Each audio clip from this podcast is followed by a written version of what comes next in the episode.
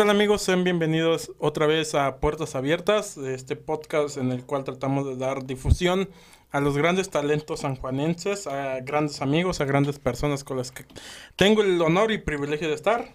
Esta vez nuevamente con nosotros, Jonah, ¿qué tal? ¿Qué onda? ¿Cómo están, gente? Este, muy bien, la verdad, yo, yo estoy bien.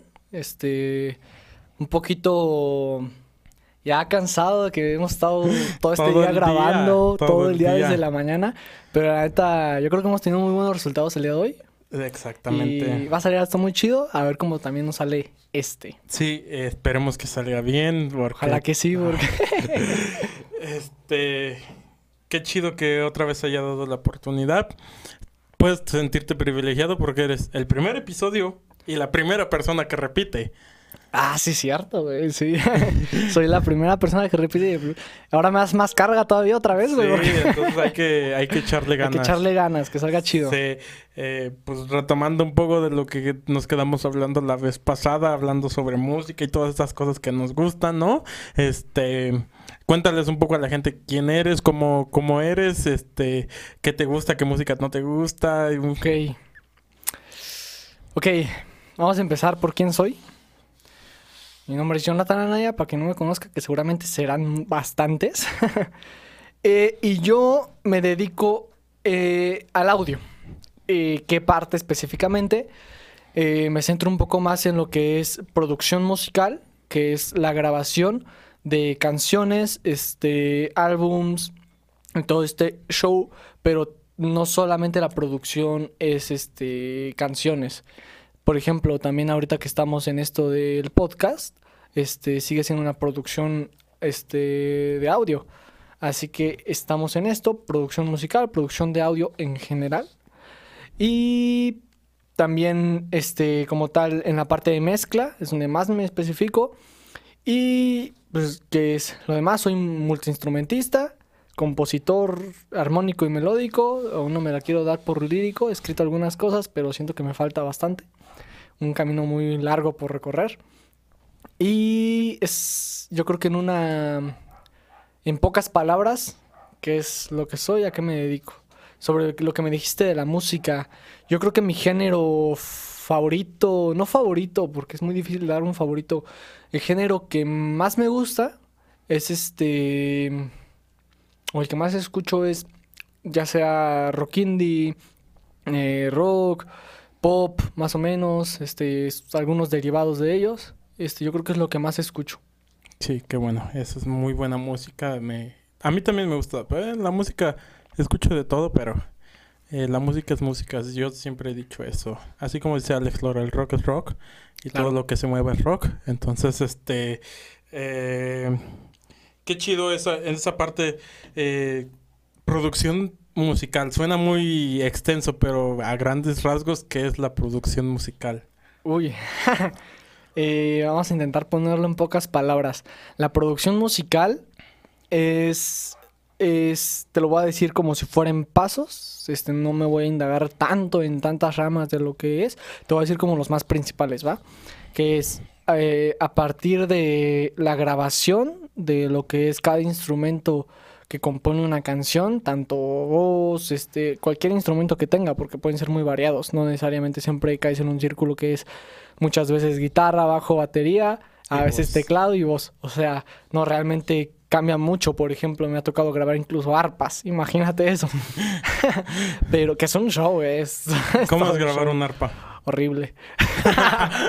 Esa es la definición que le das a la grabación de un arpa. Es un instrumento muy bonito, pero es muy... Es que es muy melodioso, ¿no? Muy cansado microfonear todo. Tienes que microfonear la sala, no el instrumento.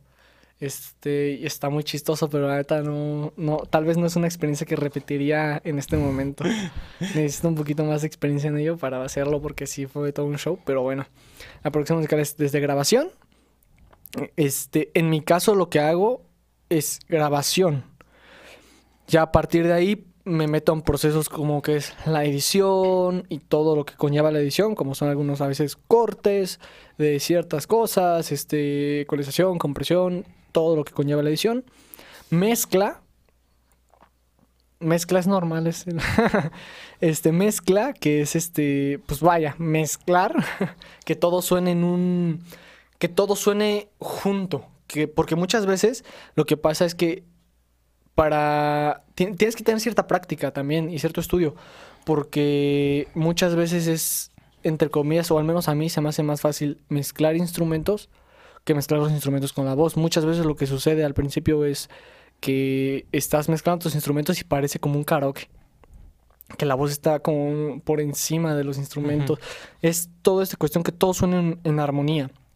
Que todo suene junto, suene como, unas, como un, un solo track, por así decirlo.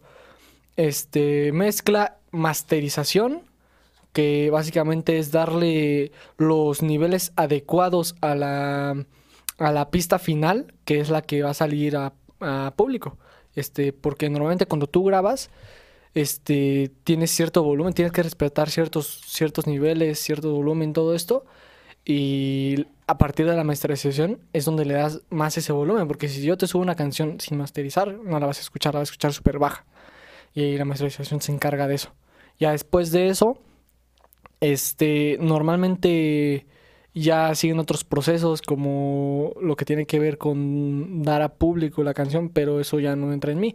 Simplemente yo me dedico a la pura producción y ya muchas veces lo he llegado a hacer, pero lo que es lo que tú me preguntaste que es producción musical, nos vamos a ir hasta masterización, ¿va? Ah, eso, eso es el último paso de la producción musical, es eso, la masterización y ya de ahí viene la distribución y todo el proceso más allá Que- de la industria musical. Que, que realmente muchas veces la, la producción queda en unos pasos más atrás, no siempre.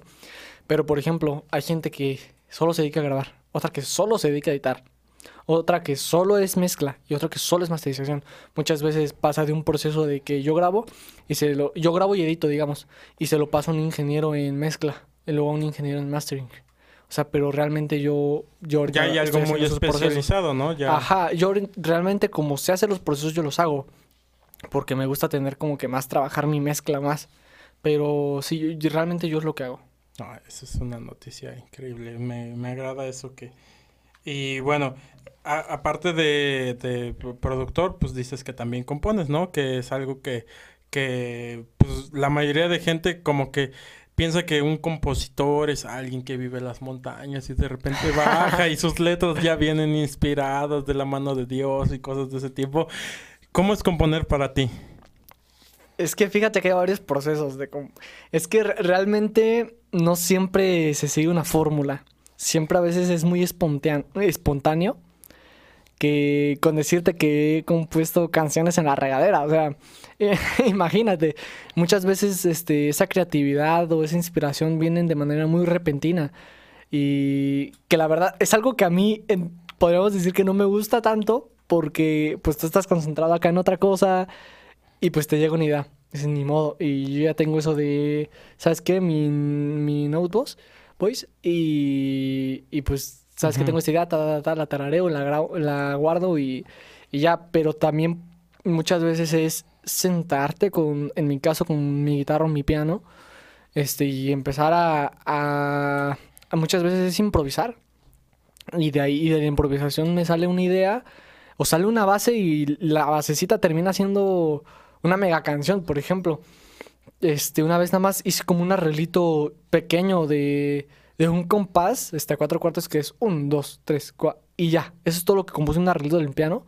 Y de ahí salió toda una canción súper mega producida y enorme con un buen de arreglos.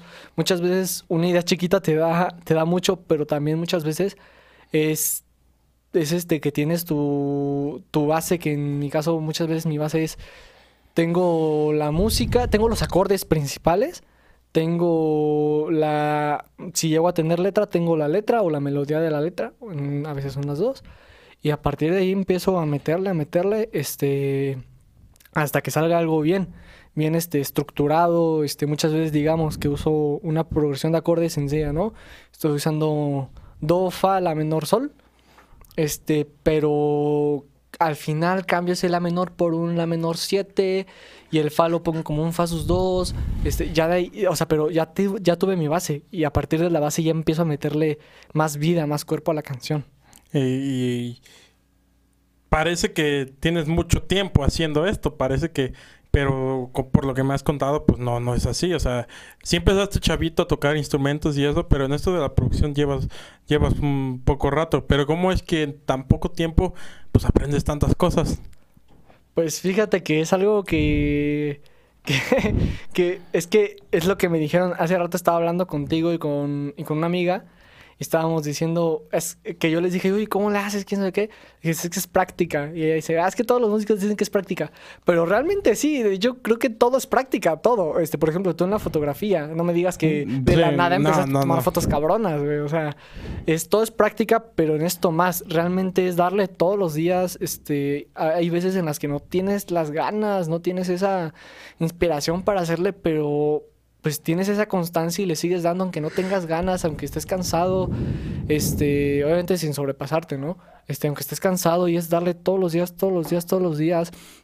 También no solamente pues, aprender solo, también pues sí ayuda, meterte a clases, cursos, este, todo esto te, te ayuda muy cañón. Este, y es lo que es hacer. Yo estuve en algunas clases, en algunos cursos, dándole aprendiendo que, que ahora cómo comprimir, cómo comprimir en paralelo, cómo, y hay un buen de cosas, un buen de cosas, darle, darle, darle, darle hasta que hasta que sigas creciendo. Yo creo que nunca dejas de aprender. Siempre es darle y nunca dejar de hacer lo que si te gusta, si te gusta vas a tener esa constancia. Sí, esta es, la, esa es la idea realmente no. principal que quiero aportar a la sociedad, es que el conocimiento es poder y que nunca dejas de aprender y que siempre estás en constante conocimiento. Entonces es algo que, que siempre he querido transmitir a la gente, que para eso es estos espacios que he prestado a la gente, que, que este que la gente entienda que el conocimiento facilita las, las acciones, pero que todo, todo, toda la información que, que, percibas de la gente va a funcionarte en un futuro. Entonces es algo muy, muy importante que quiero dejar yo a la gente. ¿Cómo empiezas tú en la música? ¿Cómo empiezas a tocar? ¿Cómo, ¿Qué es lo que te llama la atención primero de la música? Pues mira, empecé desde muy pequeño. Desde todos en mi familia son músicos. Mm, más mi papá también desde muy pequeño empezó en, el mundo de la música y todo esto y por ende él nos empezó a instruir en la música. Este, fíjate que primero, ahorita haciendo memoria, lo primero conmigo fue que recuerdo de muy pequeño, muy muy pequeño. Son memorias esas fugaces que no recuerdas bien, pero sabes que son. sabes, que ahí están. ahí está. Em, recuerdo a mi papá en alguna vez, en alguna ocasión, en casa, en, casa junto a mí con mi hermana, este, dándonos clases de canto, este, empezando que eh, nos empiezas a poner solfeo, ciertas prácticas, ciertos ejercicios como calentamiento, como hacer el mmm, y todo esto. Y yo creo que durante un tiempo no me interesaba tanto, tanto, pero estaba, y estoy hablando que estaba de verdad muy pequeño, estamos hablando ¿qué? Cuatro, cuatro, tres años, o sea, era muy pequeño.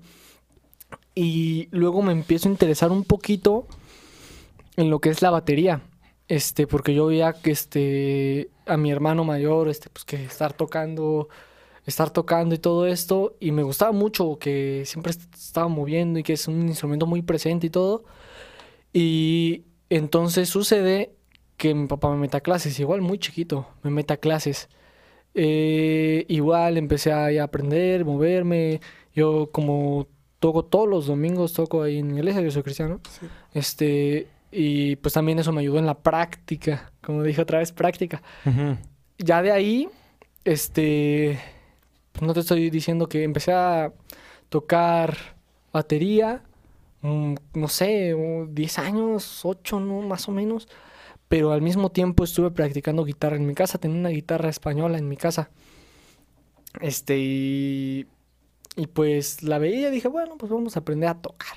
Recuerdo que mi papá me dijo, pues estos son los acordes básicos, me los enseñó, me enseñó una que otra canción este, clásica y ya de ahí fue yo aprenderme más acordes, investigarlos, cómo se ponen, por qué es menor, este, muchos videos, que estar practicando escalas y todo esto y yo creo que ahí, en ese punto, es donde me empiezo a interesar también en la teoría musical, que eso ahorita lo tocamos, pero en realidad te digo, es algo desde muy pequeño, desde también que viene desde familia. Este, ya tiempo después me empecé a interesar en más instrumentos, como que el teclado, este, O recientemente este, dije, bueno, realmente estaría chido cantar y me puse a practicar canto otra vez. Lo dejé por muchos años, por muchísimos años. Me hubiera encantado no dejarlo porque probablemente ahorita cantaría bien chido y, y apenas doy el gatazo siento, pero, pero sí, este, ahorita le sigo dando. Sí, Y seguir practicando todos los instrumentos, sigo, todos, todos, practicando. todos, todos- todos los instrumentos te gustan, ¿no? Hay un- algún instrumento que digas, uy, como que esto no me Pues, agrada. creo que no, es que, es que yo creo que cada instrumento tiene un sonido especial. Realmente es, es difícil encontrar un instrumento que suene parecido igual a otro. Sí. Por ejemplo, dirás, ah, que unos parecidos. Que la guitarra, este, la guitarra, vamos a ponerle generalizarlo, y el banjo. Ajá. Realmente son muy diferentes. Sí, sí, Tú intenta ver instrumentos El banjo, para empezar, es percusivo, ¿no? es más percusivo. Y es que es muy diferente todo esto. También el ukulele. Cualquier instrumento tiene un sonido muy especial, muy diferente a otro y, y muy, ¿cómo decirlo? Muy, muy fácil de identificar que ah, este es este instrumento. O sea, no lo puedes confundir. Este, yo creo que no hay ningún instrumento que no me guste. No, ninguno. Por ejemplo, ¿y cuál te agrada más? ¿Cuál es el que más te gusta? Ah, es una pregunta muy difícil. O sea, yo tengo el mío claro, que es el trombón. Siento que su sonido del trombón es algo, este, in- increíble, pero, pero es, ay, es que cuando los escuchas individual, cuando escuchas los solos, dices, wow. Pero cuando los escuchas también en la orquesta, dices, "Ah, está muy increíble también esto. No sé si hay el- en tu caso algún instrumento que digas, wow, individual suena increíble. Pues yo creo que es el teclado. El teclado. Teclado, así que digas, me gusta tanto en mezcla como en individual, es el teclado. Yo creo que es uno de los instrumentos en los que últimamente me, me he internado más, he estado un poquito más este, ahí metido y le sigo dando y le sigo dando. Como antes me pasaba con la batería o la guitarra, que estaba hora, que podría, porque pues ahorita ya no puedo, pero podría estar horas y horas y horas y horas y horas y horas ahí en un solo instrumento practicándolo, tocando. Yo creo que ahorita sería el teclado. Me gusta mucho cómo suena, los arreglos que le puedes meter. Todo esto está, la neta, muy, muy chido. Y es que aparte eh, el teclado es, me dijiste hace rato, es el, bueno, el teclado, el piano son los instrumentos más completos que hay y pues es el principal instrumento de composición, ¿no? Pues es que depende, porque por ejemplo muchos podrían pensar que es la guitarra. Te sientas con tu guitarra. Yo creo que está ese cliché de que el compositor Ajá, se Tiene sienta, que en, tocar se la en guitarra su sala con un café enfrente y trae su guitarra y empieza a componer una libreta. Este, pero no, eh, re- realmente para mí canciones que más he compuesto ha sido en el teclado, yo creo. Yo creo que sí en el teclado, pero también tiene que ver porque ahorita agarro mucho el teclado. Este, cuando empecé a componer, pues era la guitarra, porque no tocaba sí, teclado. sí, sí. Este, no tocaba nada de teclado. Y dije, bueno, este lo voy a dar con. Ahorita con el teclado me ha gustado más componer con el teclado porque es, es que, como te dije, es un, instrumen- un instrumento muy completo.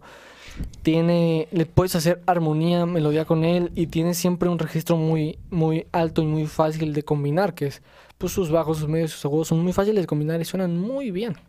Todos los, los instrumentos suenan bien. Bueno, para mí, a mi idea, todos ins- Sí, los todos tienen suenan ese bien. especial. Todos este, tienen algo de especial que nos cautiva a todos al momento de, de hacer la, la música. Pero me platicaste de tu familia de músicos también. Este, ¿cómo es crecer en una familia de músicos? ¿Qué es lo que, qué es lo que más te llamaba la atención de la Mm. infancia cuando, cuando veías a tu papá tocar o a tus hermanos tocar? ¿Qué, qué se siente? Pues, bueno, fíjate que como yo crecí así, yo lo tengo muy normalizado, ¿no? Probablemente alguien que no tiene nadie que sea músico, pues está chistoso. Pero, por ejemplo, yo lo he visto mucho en algunos TikToks o en Instagram, que es este, que es este, a veces ponen, así es vivir con un músico, mi hermano es músico, y están así bien tranquilos y de repente empieza a sonar un buen de ruido, ¿no? O que, o que está tocando, o que todo, todo este show, yo, yo creo que, eh, volviendo un poco al pasado, yo creo que sí es un poquito así como que siempre hay música, Siempre siempre, hay algo, siempre hay algo, casi nunca encuentras esa, ese silencio, pero Ajá. siempre hay música, siempre hay algo, por ejemplo, con yo, lo que me decías de mi papá, cómo lo veía tocar o mis hermanos, pues yo veía esa, pues como como esa inspiración, no sé, ese gusto de que les gusta de verdad este, tocar y todo esto. También mi papá que me, que me, que me platicaba que a ah, esta canción le metes esto, esto y esto. Este, y, yo creo que muchas de nuestras pláticas siempre es música o algún instrumento, o, ay, mira, este instrumento está bien bonito, o algo así. Creo que, creo que siempre ha sido mucho el tema de la música, siempre, siempre, siempre. Ajá, todo, el, todo el tiempo como que todo el tiempo, siempre, aunque no estés hablando de ello, en, en un momento de la plática va a entrar la música. O sea, es muy chistoso, pero sí. Y algo que también es muy curioso que, que me he dado cuenta es que tú eres de los músicos que prefieren el estudio que el escenario. Que, que se sienten más a gusto en el estudio que en el escenario, ¿no? La mayoría de las personas les aburre el estudio, prefieren estar en el escenario donde todo el mundo los aclama y eso. ¿Cómo es vivir como, como, musiquista, como músico de, de, escenario, de, de, perdón, de, estudio? Pues es que fíjate que a mí realmente nunca me ha llamado la atención el estar frente a un público que esté ahí moviéndose, que cantando, que todo esto, este, realmente nunca ha sido como que mi meta. Este, realmente desde chiquito yo, siempre tenía esa curiosidad de, pues, ¿cómo se graban las canciones? Yo me hacía esa pregunta. ¿Cómo le hacen para que aquí suene y suene bonito, no? Porque, pues, tú con un celular en un concierto y se va a escuchar pues, feo, la verdad. luego se distorsiona y todo esto. Y siempre me llamó la atención, pero pues nunca fue una duda que realmente quise que me, que me esmerara en resolverla. Ya hasta hace un tiempo que me, me estuve en todos estos shows, ¿no? Pero cuando descubrí que es un estudio y que se graba y con micrófonos especiales y que todo este show me empecé a meter mucho en ello. Porque realmente es lo que desde pequeño siempre me interesó, cómo se hace esto. Y ahora que lo hago es a darle, a darle porque, porque digo, ah, ¿cómo le hacen para que esto suene así? O sea, como que, como que esta guitarra suena así. Y yo también estoy jugando con las ecualizaciones, también tiene que mucho que ver tu micrófono, tu guitarra, las cuerdas de tu guitarra, la afinación, todo esto, la técnica del, del guitarrista y todo esto. Pero sí, yo creo que siempre me ha llamado más la atención esto. Por ejemplo, sí he tocado en vivo muchas, muchas veces, este, tanto desde pequeño como últimamente, que he estado entrando mucho en lo de tocar en vivo y realmente no es algo que me que sean como mi principal. Si se da, la neta, qué chido. Y si no, pues también. O sea, realmente a mí lo que me interesa es estar en el estudio porque me interesa los procesos que lleva. Que es, tú, tú grabas tu guitarra, pero ¿qué haces para que tu guitarra suene así? Pues le metes esto, esto, esto, pero tal vez acá en, en el programa yo le puedo meter ciertas cosas que tal, tal, tal, tal, tal. Este, y para que suene de cierta forma y que combinar y que todo suene muy bonito junto. Eh, y todo esto yo creo que que por eso nunca me he interesado tanto en, los en vivos. Sí he tocado, pero tal vez sí me gusta mucho y sí siento ese fervor al tocar en vivo, pero tal vez no se siente exactamente lo mismo que cuando estoy en estudio. Sí, porque sientes que hay más control en el estudio. Probablemente porque tengo un poquito más de también de organización en el estudio, porque en un evento muchas veces no depende de ti, que también está estructurado todo. Este, y aquí en el estudio, al menos que yo, yo soy el que graba, si sé dónde, sé dónde están mis cosas, sé cómo las tengo, este, sé que aquí puedo hacer esto para hacer esto y todo este show. Y como músico obviamente te vuelves perfeccionista, ¿no? sí, fíjate que yo creo que es... es o, eres más de los que dejan soltar. No, sí soy muy perfeccionista, fíjate. Que sí siempre he luchado un poquito con eso de que, por ejemplo, eh, me, me ha tocado que grabo guitarras y la, la grabo y suena bien, pero yo digo, pero podría sonar mejor y la vuelvo a grabar y la vuelvo a grabar y la vuelvo a grabar. Eh, me ha tocado grabar una sola guitarra casi casi 10 tomas porque no me gusta el resultado final y siempre tengo esa discrepancia de que el de que ya salió y todo esto y siempre digo pudo haber quedado mejor pudo haber quedado mejor pudo haber Nati Peluso decía eh, en una entrevista que, que ella es, de las que deja soltar, ¿no? Al momento de, de grabar una canción o algo así. Y que, pero que siempre analiza su trabajo después de que lo hizo, ¿no? Y dice, wow, pues como que me quedó muy chido, pero puede quedar mejor. y ese puede quedar mejor, es el que entrega en el escenario, es el que es la versión final, final de su trabajo, ¿no? O sea, la versión de estudio es como el preámbulo, es como y lo dijo mencionando a su disco célebre que es Calambre, ¿no? Que es un discazo el de Nati el de Calambre. Y dice, este, que sí, que Calambre tiene muy buenas canciones, pero Calambre en, en vivo es otro, es otro nivel, ¿no? Entonces, este, yo creo que todo el mundo que se dedica a esta cuestión de, del, del, arte, de lo visual, de lo acústico, de todo, siempre busca entregarle a su público lo mejor, ¿no? No, o sea, nunca vas a ver a un artista que diga, ah, pues solo por cumplir entrego a lo que salga, ¿no? Pero este hay muchas personas que sí de repente dejan fluir un poco el trabajo. Sí, yo creo que sí. Este, de hecho es muy buena muy buena filosofía la que la que tiene. Este, pero yo intento siempre dar el 100% en los dos, tanto en estudio como en vivo. Siempre intento dar el 100% en ambos. Y, y a contrario de como dice mucha gente, este, no solo para el espectador, porque por ejemplo yo voy a un concierto y a mí me gusta que todo suene muy bonito, ¿no? Sí. Este, a mí también, sino a mi gusto también, porque yo no hago algo si no lo voy a hacer bien. Si, o sea, si ya estoy haciendo algo, ¿por qué no hacerlo bien? Y lo intento hacer lo mejor que yo pueda, pero siempre tengo esa, esa inquietud, esa, inquietud. De, que se puede hacer, se puede mejorar, ¿no? Ajá, de que, ah, es que, ¿qué tal que, por ejemplo, en un, en un arreglo, qué tal que otro arreglo hubiera quedado mejor, pero por no seguirle, ya no lo, ya no, nunca lo encontré, nunca lo creé porque no le seguí. Pero muchas veces también eso es malo, muchas veces. Y fíjate que ya lo he controlado un poco más, ya como que digo, si este arreglo queda, probablemente era el mejor. Este, sí le sigo indagando, pero sí ya tengo un poquito más de control sobre eso. Sobre eso, sobre los arreglos que vas ocupando.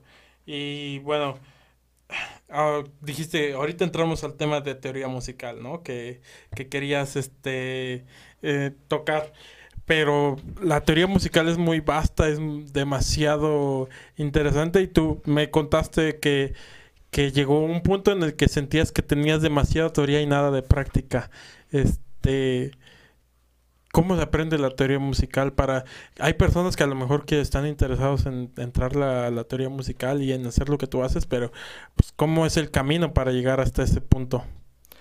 Pues fíjate que yo me empecé a interesar en la teoría musical, lo que te decía hace rato, por la, porque en la guitarra a mí me gustaba meter mucho arreglo cuando tocaba. Mucho, mucho arreglo.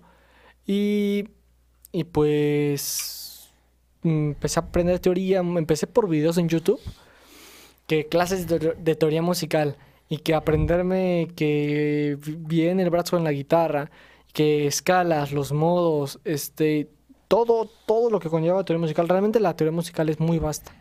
Yo creo que mm, ahora sí que mientras más te metes, más te das cuenta de que no sabes nada de la teoría musical. Es muy vasta, muy, la verdad, ya profundizándote es muy difícil. Sí, pues hay especializaciones únicas en teoría musical. Entonces... Ajá, y nunca dejas de aprender teoría, de verdad es algo muy, muy vasto. Pero empecé con videos de YouTube de teoría musical y de todo esto. Ya después este, que me metí a clases, me empezaron a enseñar más, sigo enseñando más. Ahorita sigo aprendiendo más este, por medio de también de clases.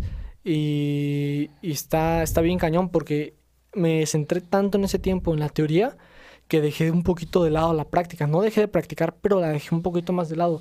Mm, estaba más tiempo en la teoría que en la práctica. Y yo creo que llegó un punto donde tenía ideas muy buenas que decía, ah, esto puedo hacer esto aquí, esto acá, esto acá, pero no lo podía tocar porque no tenía la práctica para tocarlo, que de hecho es algo malo. Yo creo que eh, en cuestión de la música, como músico, siempre es bueno te lo voy a poner un porcentaje de 100%, los dos dentro del 100%, porque pues te puedo decir 100 y 100, pero pues no se trata de eso. Te voy a decir que yo creo que es 60% práctica, 40 teoría, y seguir creciendo los dos juntos. Muchos, una práctica que yo hago mucho es, aprendo algo de teoría y lo aplico a la práctica. Así no lo, así no lo vaya a ocupar, así no lo vaya a ocupar este, en una canción, por ejemplo, si yo me aprendo sextas disminuidas, cómo, este, cómo aplicarlas en la teoría, ahora me voy a la práctica y veo en un arreglito cómo lo puedo aplicar, empiezo a tocarlas, a agarrar la práctica para también tocarlas y todo este show, porque así estoy alimentando tanto la teoría como la práctica al mismo tiempo y sigo ese nivel de... Y ya cuando de, repente te piden algún trabajo o algo así, ya no tienes que recurrir a estudiar nuevamente la práctica, sino simplemente te sale natural. Ajá, realmente ya tienes ese nivel que yo creo que es pues, porque imagínate que quieras hacer algo tienes que ensartarte un mes haciendo práctica para que te salga lo que quieres que te salga y es un mes de pérdida, ya es un mes que perdiste. Así que yo creo que ese, es, ese ejercicio que di ahorita es uno de los mejores que me han dado. Este, me lo dieron en un, tiempo que estuve en, este, que tuve la oportunidad de ir a un conservatorio a ver más o menos cómo son las clases. Realmente no me quedé, pero fui de como de visita, por así decirlo. Y, y, fui algo, algo que le dijeron a los alumnos que la neta yo empecé a aplicar porque se me hizo muy, muy, muy buena práctica. Teoría, ahora te vas a la práctica a aplicar esa, aplicar esa teoría. Y realmente vas creciendo en ambas. Y bueno, yo siento que no, no conozco muy bien el modelo de enseñanza musical, ¿no? O sea, no es algo, es algo que desconozco completamente, pero es muy parecido al modelo educacional en México, ¿no? Que en el cual te dan un cierto tipo de clases, materias y de repente te piden que lo practiques, ¿no? La, música, por lo que entiendo, empiezas practicando y después empiezas a conocer la teoría. Fíjate que es al revés, empiezas con la teoría y luego con la práctica y de hecho es donde muchos, donde muchos este, desertan. Cuando ven toda la teoría y ellos, ellos van, van a, dicen, ah, es que yo vengo a aprender a tocar, ¿no? Yo para qué quiero ver esas, esas páginas y esos, ah, este, esos, este... Antecedentes y esas todo, cuestiones. manchas y... Todo el pentagrama. Y, y es donde mucha gente se aburre porque primero necesitas saber qué estás haciendo para hacerlo. Es como si yo te digo, construye una casa y luego te digo cómo se construye la casa. O sea, te, das cuenta, es exactamente lo mismo. Es que es lo mismo, o sea, es igual en la música. Es como si yo te digo, a ver, tócate esto y luego te digo cómo se toca. ¿Me entiendes? Y, siempre se empieza por la teoría y luego ya te meten a la práctica. Y siempre se sigue es como que ese caminito. Este, y, y sí, yo creo que es ahí por, e, por eso donde si eres músico y te apasiona la música, es donde aguantas. Sí, porque al final de cuentas la vas a aplicar. Ajá, al final, al final de cuentas te sorprendes de lo que dices, ay, yo toqué eso. sí, muchas veces te llega, te llega ese como de, ay, yo toqué eso, mi mente es que bonito. Pero porque ya tuviste tu práctica, ya también tuviste esa teoría por atrás. Por ejemplo, hay mucha gente que dice, pues es que yo toco tal instrumento, pero es que no sé ni qué estoy tocando. Realmente es una persona que solo está repitiendo lo que vio. O sea, no te sirve de nada. ¿Y por qué? ¿Por qué? Porque muchas veces, al menos en mi experiencia en vivo, te sueles aburrir de siempre tocar lo mismo. Intentas tocar algo diferente o hacerlo un poquito diferente porque llega, llega ese nivel de monotonía donde dices, ya me cansé de tocar lo mismo. Así que lo, metas un poquito diferente y todo esto. Y es ahí cuando también entra tu práctica, porque como vas a tocar algo diferente que no sabes que se puede hacer. Por ejemplo, muchas veces yo en la batería cambio mucho los remates y todo, pero también porque sé este, más o menos qué es lo que tengo que hacer como la estructura de una canción y cosas de ese tipo, y ya sabes. Ah, pues esto sigue ta, ta, ta, pero puedes hacer ta, ta, ta, ta. Ajá, y el 100% de la improvisación es teoría. Ajá. 100%, al menos en mi caso, 100% de la improvisación. Y que no sea una improvisación fea, sino que quede bien, esté bien estructurada y pues nunca se escuche mal. Es 100% de la teoría. El jazz simplemente es así, ¿no? El jazz es básicamente mucha, muchísima, muchísima improvisación, ¿eh? Muchísima improvisación de jazz. y es uno de los géneros musicales que más atrae a la gente. Y de los más difíciles de tocar. ¿eh? Sí, pues obviamente hay escuelas especificadas en, puro, jazz. Sí, de verdad, este jazz yo creo que es uno de los géneros más difíciles de tocar. Sí, ya profundizando en ese género. en ese género musical. Y bueno, en esta cosa de la música y esto, tienes tu grupo musical con tu familia. ¿Cómo es estar con, en un grupo musical con tu familia? Chido. Chido, te la pasas a este, gusto. Este, me la paso a gusto, compongo a gusto también. Es un grupo cristiano que tenemos. Y la neta está muy. Está muy, este. ¿Cómo decirlo? Es, es una experiencia agradable. Más que nada porque no solo estamos ahí por tocar música, ¿no? Sino por, por cuál es realmente nuestro motivo de estar ahí. este que, que eso ya te lo podré contar después, pero es básicamente dar a conocer el, el nombre de Dios y, y su camino, ¿no? ¿Qué, ¿Qué, es todo esto? Pero realmente no estamos ahí por, estamos, no estamos tocando por tocar, no le estamos tocando a la gente, no estamos tocándonos a nosotros, estamos sin albur, estamos, estamos, este, estamos dando ese, tenemos, es que no sé cómo decirlo, tenemos ese, tenemos un motivo porque muchas veces yo he visto muchos músicos que pues tocan por tocar y nunca llegan a nada realmente. Sí. Si tú tocas por tocar y no tienes ningún motivo o compones por componer, realmente lo vas a terminar dejando. Y es algo que normalmente la gente no aprecia cuando un artista no está tocando simplemente por tocar. Cuando, cuando... Te das cuenta. Ajá. O sea, normalmente piensan que eh, la gente, pues, eh, ay, es que cuando eres música, cuando eres intérprete y simplemente tratas de interpretar lo que el autor quiso, quiso dar a decir, eh, normalmente pues tiene esa sensación al público, ¿no? Pero hay, hay, hay los grandes intérpretes de la música le ponen su piquito de sal al que, que, hace que la música parezca que es de ellos, aunque normalmente están compuestas por otras personas, ¿no? y, y, tú estás, en este caso de, de, tu grupo musical, no estás tocando por tocar, simplemente estás queriendo expresar un mensaje que va más allá de lo racional y del entendimiento social que a veces es muy difícil de explicar, que es un tema que no me quiero meter porque no, no tengo los conocimientos o la vastedad para poderme meterme a ese tema, pero normalmente es así, este, eh, donde simplemente el, el artista deja de ser artista y se vuelve intérprete de un mensaje que no quiere dar necesariamente él, sino otra cuestión que, que va más allá de lo natural que conocemos nosotros.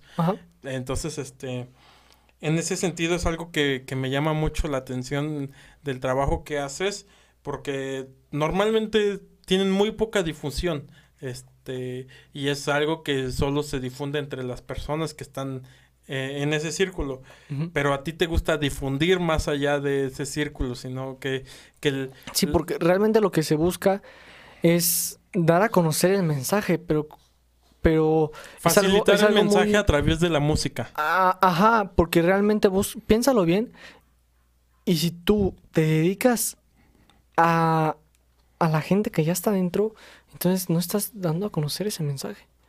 Realmente es por afuera, a la gente que no conoce. Para, para eso es, y yo por eso me centro tanto en hacer eso, porque para eso es, darlo a conocer. Y la gente, que la gente lo disfrute. O sea, dar a conocer el mensaje sí, pero si el mensaje no está contado de una manera... Es lo que platicábamos la otra vez de las narrativas, ¿te acuerdas? Que si por más que eh, ocupes los armónicos perfectos para tu canción, pero no tiene una narrativa de fondo, no tiene una historia que contar, a la gente no le va a gustar simplemente, ¿no? Sí, muchas este veces, realmente este, hay pocos géneros que no importan tanto la, la lírica. Uno de los que te comentaba era, por ejemplo, el reggaetón es una no estoy ofendiendo al reggaetón. No, no, aquí no, estamos ofendiendo a nadie. No estoy en contra de ello. Me gusta algunas canciones, son buenas. Lo que me refiero es que es un género que realmente no profundiza tanto en la letra. Realmente es que piénsalo bien. Tú vas a una, a una fiesta este, que realmente es normalmente para lo que se ocupa, para dar ese ambiente. Tú no estás, a ver, me voy a sentar a ver qué dice la canción. O sea, no, o sea, estás acá disfrutando, moviéndote. Lo que tú buscas es ese ritmo que da ese ambiente. Realmente no, no, nunca nadie profundiza en la letra de una canción de ese, de ese estilo. Es muy raro, porque no están hechos tanto para ello. Este, pero realmente es lo que te decía, es realmente por géneros a veces. Que, que hay algunos que están apropiados para este momento y otros que están apropiados. Ajá, muchas este veces lo que te decía es por momentos. Ajá, exactamente. Como que es por momentos también de lo que quieras dirigir. Porque si tu, si tu tirada es yo quiero que yo quiero hacer una canción de rock donde lo que más importe este pues es una canción que está hecha para esto, ¿no? Pues realmente te vas a interesar más en darle ese ese plus a lo que es y no al en otra cosa, por ejemplo, es como si yo te digo, voy a voy a hacer una canción que es para bodas pero le voy a, le voy a meter este... Mira, te, voy a poner una más fácil. A hacer una canción que es para fiesta y le voy a meter una, una lírica súper trabajada y le voy a meter un buen de arreglos y que tanta cosa. No digo que esté mal metérselo. Si tú quieres hacerlo, es, a todo, es, tu, es tu decisión. Pero realmente yo profundi- profundizaría más en el que de ese, ese que transmita como ese sentimiento de estarte moviendo, hacer esto, este, que, que active un poco tu cerebro. Vaya. Que no se quede nada más. Yo no voy a hacer una canción con puro pianito, voz, para un reventón. Ajá. O sea, ¿me entiendes? Sí, sí, es sí, por momentos, como decías. Sí, esto es, eso es muy importante. Bueno, y hay personas que se encargan de la divulgación de la teoría musical. O sea, a- hace poco hablábamos sobre Jaime Altozano, sobre Soundtrack, ese tipo de personas que se dedican a la divulgación de la teoría musical. Eh, ¿No te interesaría a ti en un futuro de que hacer divulgación de teoría musical, este, eh, invitar a jóvenes que tengan dudas, este, tratar de simplificar, porque la teoría es muy densa y, te- y todas las teorías necesitan de personas que eh, la acerquen al, a la gente común, a la gente que normalmente no está muy bien relacionada a eso, ¿no? Y eso facilita a que esas personas después se intriguen en continuar con el, el conocimiento de la teoría musical. ¿A ti no te llamaría la atención? ¿No te...? Pues fíjate que no es, creo que nunca ha sido algo que, que me llame tantísimo la atención de que, porque hay muchas formas de divulgarla, pero creo que nunca ha sido como una de mis metas. No digo que no lo voy a hacer porque no voy a hacer que el día de mañana yo esté acá de que moviéndole, haciéndole, tal vez, tal vez no es mi tirada esa ahorita, por ahora eso no es lo que busco. Este, ahorita lo que más busco es este centrarme en, en lo que ya estoy, aterrizarlo de una manera correcta, este, en la que yo crea que este ya está bien hecho. Este, obviamente seguir con ese proyecto y probablemente en algún momento lo haga. En este momento no, no, este, no me, no me interesa tanto. Por ejemplo, sí de vez en cuando llego a subir este, que alguna cosita de lo que estoy haciendo o algo así, pero realmente es más como, lo subo como un recordatorio para mí, de Ok, cómo ajá. estaba antes y cómo voy a estar en un Es futuro. una medición de progreso nada Ah, más. algo así es como una medición de progreso que tengo, que tengo ahí para mí mismo, pero realmente no es nada como para divulgar, estar moviendo y haciendo. Ajá, sí, sí, realmente sí. tampoco nunca me ha interesado muchísimo eso. Yo me centro más en el proceso interno, que es normalmente lo que mucha gente no ve, pero lo que hace que las cosas estén como están. que salgan como tienen que salir, ¿no? Y bueno, eh, también, este, pues comentabas que estás en varias bandas aquí en San Juan, que has trabajado en varios proyectos. eh, eh, algo que a lo mejor la gente piensa eh, que no es tan común, digo que la, que la gente piensa que es muy común, es que pues, las personas aman el escenario. ¿Tú cuál es tu relación con el escenario? Normalmente dices, bueno, más que nada porque hemos escuchado a muchas personas que dicen, no, pues es que yo trabajo en esto porque amo el escenario, no porque realmente me encanta la música, sino me encanta la aceptación de la gente al momento de hacer lo que hago. ¿Tú cuál es tu relación en ese sentido? Mm, mi relación con el escenario, nunca he tenido problemas en el escenario, yo creo que porque también desde muy pequeño empecé a tocar frente a gente. Realmente no es como que me dé mucha pena este tocar frente a gente y así. Realmente tampoco tengo pelea como de, "Ah, es que no me gusta y no lo voy a hacer. O sea, realmente cuando tengo la oportunidad este lo hago porque me gusta lo que es tocar, ya sea ya sea frente a 5000 personas, frente a 300, dos personas o yo solo este, lo que me, lo que me hace estar ahí es que estoy tocando y estoy Ajá. haciendo algo que me gusta. Realmente yo creo que podría ser un escenario, podría ser sentado en la sala de mi casa y lo seguiré haciendo porque a mí lo que me gusta es tocar, lo que a mí lo que me gusta es componer y, y hacer que se siente ese sentimiento, vaya, Sí, que, sí, sí, que tienes cuando muchas veces escuchas música, que es lo que a mí me gusta. Que, y que la gente lo capte y lo vea es algo, es un trabajo muy impresionante. Porque pues, la mayoría de la gente dice, no, como que no me llama la atención que lo vea o que se capte. Ajá. Para ti sí te llama mucho la atención que la gente, a través de los pequeños detalles, capte bien, bien qué es lo que está pasando, ¿no? capte lo que se quiere transmitir. Por ejemplo, lo que lo que decías, mi relación con los escenarios. Lo único, yo creo que lo único que no le doy ahí como que un visto bueno que no, siempre he tenido un problema con ello, que es muchas veces la organización de eventos. que por ejemplo, hace poco estuve apoyando, realmente lo que hago aquí en San Juan con bandas es apoyarlas cuando necesitan a un músico. Más que nada porque también muchos de ellos son mis amigos. Este, así que lo por ejemplo, hace un tiempo estuve en el Jardín de Independencia con unos amigos, este, apoyándolos en una guerra de bandas, este, y lo, lo único que me gustó mucho, el evento estuvo muy chido, este, disfrutamos lo que, lo que hicimos ese día, este, yo creo que nos fuimos muy bien parados de ese lugar, tal vez si nos quedamos los cuatro con esa, nos pudo haber salido muy chido, este, mucho más chido, pero no nos salió mal. Realmente lo único que sí ahí tuvimos siempre, como yo tengo siempre ese problema con los escenarios, es la organización. Por ejemplo, esa vez hubo todo un show. Nosotros fuimos los últimos, nos tocó en el sorteo los últimos. Que agradezco que nos hayan, que nos haya tocado los últimos. Porque realmente las otras cinco bandas tuvieron un problema que tal vez entre nosotros arriba del escenario no sentimos, pero para afuera estuvo muy cañón que fue estar bajando volúmenes de los instrumentos un poco porque había misa al lado, que porque les cambiaron las horas, les hicieron, movieron aquí, hicieron esto, estuvimos este, moviendo esto de aquí, que ahora el bajo no se escuchaba porque está muy bajo, súbele un poquito, este, dale más presencia. Y yo creo que nos tocó ya una hora, por ser los últimos una hora donde tuvimos todo a la perfección, que ahí fue algo muy, muy chido.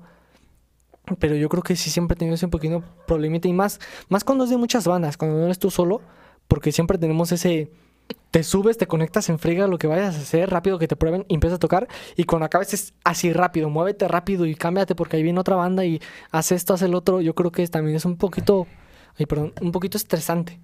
Este, también eso mismo, es lo único malo que le tengo a los escenarios. tú puedes ver a tu cantante favorito ahí moviendo, haciendo pero atrás de eso hubo toda una organización que probablemente lo tuvo estresado al 100%. Pero lo, que ayuda es que ese sentimiento ya después de que estás tocando y escuchar lo que hiciste o haber tenido tan solo esa, esa oportunidad de hacerlo, yo creo que es también lo que hace que valga la pena a veces todas esas broncas. Sí, pues, definitivamente es como nosotros ahorita, o sea, probablemente van a decir, ¿y estos dos locos por qué hacen lo que hacen? Porque la aceptación y el, reconocimiento del poco gran esfuerzo que hagas dependiendo de, cómo te sientas es lo que nos mantiene activos a seguir. No, pues voy a seguir intentándolo, voy a, intentar cosas nuevas porque eh, me llena de felicidad todo es lo que haces, ¿no? Y a ti la música es lo que te llena de felicidad, quiero suponer, ¿no? Y aparte nos has comentado muchas cosas de ese tipo. Es, es muy impresionante lo que, lo que dices porque normalmente uno ah, cuando piensa en la producción detrás, piensa que hay mucho dinero detrás y mucho mucho esfuerzo, no sé, grandes discos producidos, pues ves que está la, disco la discografía, la casa productora y muchas cosas de ese tipo. Y tú simplificas todo y le apoyas a muchos jóvenes talentos que también quieren intentar pues despegar de, o, salir adelante y tú de cierta manera eres el intermediario entre que esos talentos que a lo mejor tienen que pulirse un poquito, los pules y los sacas adelante y ellos se encargan de la distribución comercial de su producto. Pero a lo que voy con esto es que, eh, y lo, lo, platicamos la otra vez, la industria musical y el cómo ha, ha evolucionado pues desde los 60 hasta, hasta ahora, con el ya no aprovechamiento al 100% de los, de los este, artistas, sino más que nada con cómo es que crea un escenario detrás de ellos y, hace que el aura de ser un artista se vuelva algo que llame demasiado la atención y capte demasiado el público. Entonces, eh, pues comentamos muy poco sobre esto la otra vez, dijimos no, no, no teníamos como que las pruebas suficientes como para decir, ah, no, pues es que sí, es, sí ha evolucionado, no ha evolucionado, pero pues platícame un poco de cómo ves eh, la industria musical actual, cuál ves que sea su, su nuevo eh, capacidad de crear o no crear productos. Uy, bueno, fíjate que voy a dar una opinión muy por encima porque no estoy tan centrado, nunca me he metido de, de, de lleno de una forma muy, muy específica, pero yo creo que como lo veo ya es muchísimo más fácil que, que esté el producto y por ende hay más competencia también. Sí. Pero, pero ya es más fácil sacar producto. Por ejemplo, hace muchos años que tú quieras grabar una canción y tienes que ir a un estudio súper grande acá este, y estar que pagando los miles de pesos para que tengas una canción. Y realmente ahora es mu- mucho más fácil, este, también gracias a la tecnología, que realmente tú puedes agarrar tu computadora, puedes agarrar una guitarra, un micrófono y grabar tu propia canción. Como que- la mayoría que- de los nuevos que artistas co- como la independientes. mayoría de los independientes lo hace. Re- realmente ya si quieres meterte más profesional ya tienes que ir creciendo poco a poco, pero yo creo que ahora es mucho más, muchísimo más fácil. Y la neta está muy chido porque mucha gente no se animaba y han salido, han salido muy buenos artistas de, de eso, han salido genios ahorita. De, empecé en mi casa grabando con la laptop, este, con la laptop y, y pues resultaron ser muy buenos y han tenido la oportunidad de crecer bastante. Pero yo creo que ahora sí, gracias a eso es muchísimo más fácil tener más producto y también como, como consumidor tienes más de dónde, ¿no? Ajá, Tien- ya no es simplemente lo mismo, Ajá, ¿no? como de que, pues es que sí, pues, es lo que es, muchas veces se escucha lo que las casas este, productoras hacen crecer. Sí, o lo que la radio quiere producir, que era en la época de los 70s y 80s, que si yo como radio quiero que tal artista crezca, voy a poner sus canciones, y no, no voy a poner sus canciones, ¿no?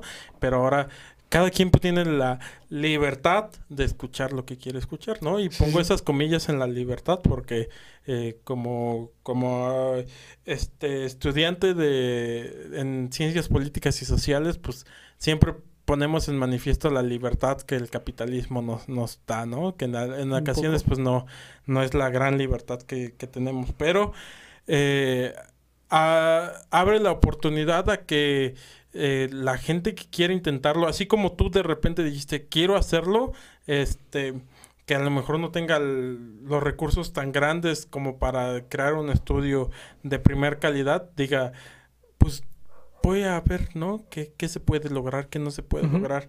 Y eso lo has hecho tú y eres un ejemplo a seguir para, para la gente que, que también tiene muchas ganas de hacer lo mismo que tú. Entonces, me agradó este episodio que, que tuvimos. Estuvo Abordamos, abordamos temas que a lo mejor nos hicieron falta abordar la, la vez pasada, pero está, estuvo muy cool.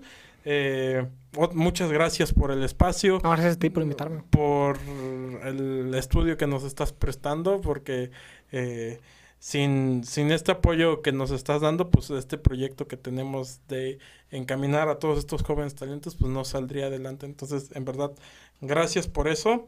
Espero que nos volvamos a encontrar otra vez. A lo mejor una plática más de compas, ¿no? También nos hace falta chido. cotorrear una- un poco de eso. poquito, porque rebanarla nos, metimos un poco muy a lo técnico, pero... pues, Ajá, fuimos un poquito muy técnicos. también podemos cotorrear en este, en este espacio, ¿no? Ajá. Este, y pues muchas gracias por el espacio. No sé, No, algún este- mensaje que quieras dar a la gente. Este, realmente, bueno, vamos por lo que estábamos hablando, la música, ¿no? Si tú quieres dedicarte a la música, lo que tienes que hacer es tener esa constancia y esa práctica. Y si, y si, y si no, si tú no tienes esa constancia, no, no puedes tenerla, probablemente lo tuyo no es la música. Pero yo creo que sí, lo, lo que es siempre es practicar y practicar y practicar, porque nunca se deja de aprender. Y Eso. solo así vas a ser un músico grande. Sí, sí, sí, en eso sí tienes to- todo, todo, to- toda la razón, sin, sin lugar a duda. Entonces, eh, pues, si quieres invitar a la gente a que si tienen ganas de grabar algo, que te, dónde te pueden contactar para que, pues, por si alguien quiere grabar algo, si quieren, tienen ideas y no saben cómo aterrizarlas, alguna ayuda que les puedas dar, dónde te pueden contactar. Eh, bueno, entonces vamos, a dejar las redes Sí, abajo, por abajo cualquier por cosa. Cualquier cosa. Este, porque no, no me acuerdo muy bien de todas, pero por el momento, este puede ser por Instagram, joveano-ssm. Este, también próximamente vamos a abrir una página, eh, una página de internet, pero seguimos trabajando un poco en los detalles. Eh, en Facebook igual, este, Jonathan Anaya, ahorita estamos personal, próximamente también vamos a abrir una página, estamos afinando un poquito de detalles. Y, Y también, si tienen alguna duda, cualquier cosa, está el correo, que no me recuerdo muy bien, pero va a estar acá abajito en la Sí, descripción. aquí abajo para, va a aparecer el correo y este, para que, para que esté todo ahí, ¿va? todo está ahí y ya cualquier persona que tenga la inquietud de, de trabajar con este increíble músico y arreglista y compositor, pues este se anime y pues nada, en verdad gracias por el espacio. No, gracias a verdad, ti por gracias por, por aceptar la invitación y pues nos vemos para la próxima. Nos vemos amigos. Nos vemos.